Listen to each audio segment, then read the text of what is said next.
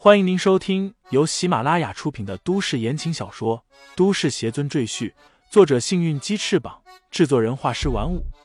感兴趣的朋友，请看主页，点亮我的关注，点亮你的夜空。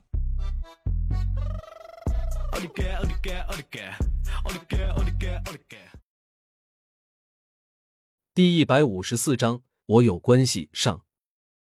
你在铜镜里看见的女人，便是我的师尊了。李承前微笑道：“想当初我刚刚飞升仙界时，因为体质差，难以适应仙界的环境，无法修炼，又被魔道盯上，差点被害死。是师尊他救了我，又传授我道法，我才得以存活下来。原来师傅的师尊是个心地善良的大好人啊！”婵儿一脸憧憬道。婵儿好想去拜见他啊！快了，等我将师尊的魂魄收集全了，你就和他见面了。李承前欣慰的说道。段柔沉默片刻，忽然问道：“我和婵儿是不是跟你的师尊有什么联系？为什么我们照铜镜能看见你的师尊？还有，住在你家别墅二楼的药女又是什么来历？你为什么要叫她师尊？”段柔心思缜密，从之前发生的种种事情中发现了一些不同寻常的问题。李承前想了想，道：“这件事待我把师尊的魂魄收集齐全之后，我会给你一个满意的解释。”李承前又和王源叮嘱几句，他不在这里，王源就代为管理洞府，同时也要肩负起照顾婵儿和段柔的责任，毕竟。王源算是李承前身边资历最老的人，对这里的事情比较熟悉。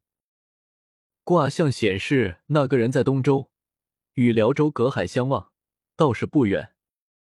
李承前走出洞府，看向南方，心里暗道：目前为止，我发现的师尊魂魄都在炎夏境内，而且都距离我重生的辽州不算太远，这可能是天意吧？不知道。这次是师尊的哪一个魂魄？李承前深吸一口气，脚踏飞剑南下而去。三日之后，李承前来到了东周济南市。济南是座大城市，虽然没有辽州省会奉天市大，但它的经济文化更发达，而且是炎夏重点扶持对象，迟早要把奉天市甩到后面。李承前在来的路上已经换了一身衣服。还修剪了头发，此时和街上的普通人没什么区别，就是长相要更帅气、更成熟。偶有路过的美女会频频回头看他，眼里闪过一抹倾慕的神色。李承前端着罗盘，根据指示来到了一座现代化的大厦面前，线索就指向这里，拥有师尊魂魄的人应该就在这里工作。李承前收起罗盘，准备进去找人。却被门口的保卫拦住了。你找谁？闲人免进。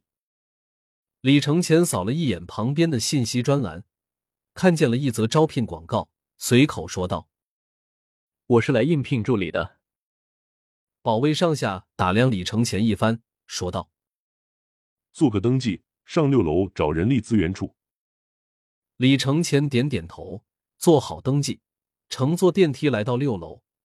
他找到人力资源处，在门外敲了敲门。谁呀？屋内传出一个声音。李承前回道：“我是来面试助理的。”屋里的人连门都没开，直接说了一句：“去业务部找许墨烟。”说完就没动静了。这公司，李承前摇摇头，又自己去找业务部。那个人在这栋大楼里工作。也一定是在这家公司上班，只要能加入公司，迟早都能遇见他。总算找到业务部，李承前正要进去，便听里面传来一个女人的吼声：“许墨烟，我已经和你强调很多遍了，京城软件这个项目对我们公司很重要，无论你使用什么手段，都必须给我拿下，否则就给我滚蛋。”随后。只见一个三十多岁的女人猛地打开门，怒气冲冲的从里面走出来，看也不看等在门外的李承前，直接走进了走廊尽头的总经理办公室。李承前又轻轻敲敲门：“你好，我是来面试的。”进来吧。里面传出一个有气无力的声音，显然就是刚刚被臭骂一顿的许墨烟。李承前推门而入，只见一个身穿职业装的长发女子正蹲在地上收拾散落的文件。李承前眯起眼睛，这个女人身上有一种熟悉的感觉，难道她就是？李承前心里一边想，一边走过去帮忙。谢谢啊。许墨烟感激着对李承前点点头，从他手里接过文件，整理好摆在桌子上，递给李承前一张表格，说道：“你先把这张个人简历写一下吧，我看看。”李承前接过来写好后，又递给了许墨烟。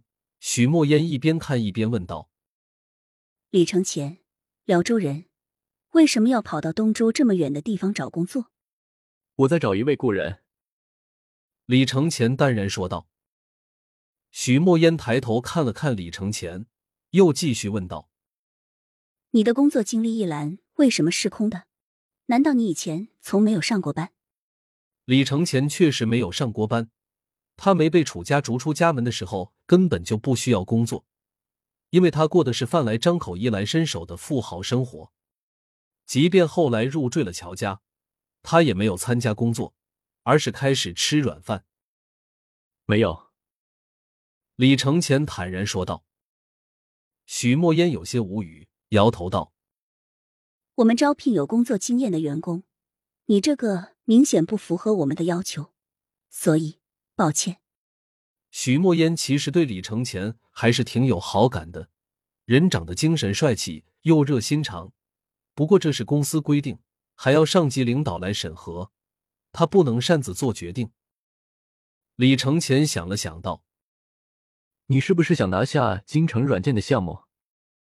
徐墨烟愣了一下，道：“你刚才在门外听见我和张总的对话了。”他苦笑道：“我们公司是做软件工程的，京城这个项目很大，如果拿下来，公司可以净赚五百多万，所以公司高层非常重视。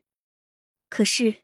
京城的项目经理，徐墨烟说到这里又叹口气，摆摆手道：“算了，和你说这些有什么用？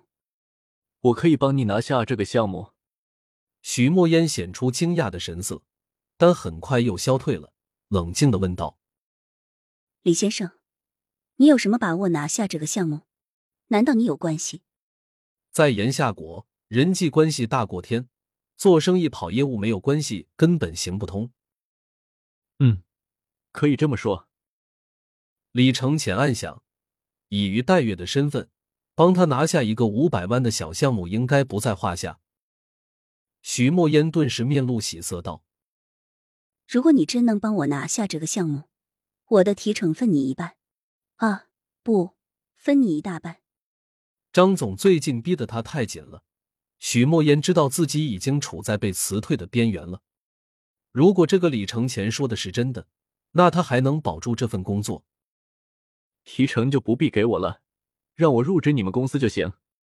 如果你没事，我们现在就可以去京城软件谈合作。”李承前说道。许墨烟深吸一口气，看来这个人确实有些关系在里面，他更加安心道。这是头等大事，我们这就走。听众朋友们，本集已播讲完毕，欢迎订阅专辑，投喂月票支持我。你的微醺夜晚，有我的下集陪伴。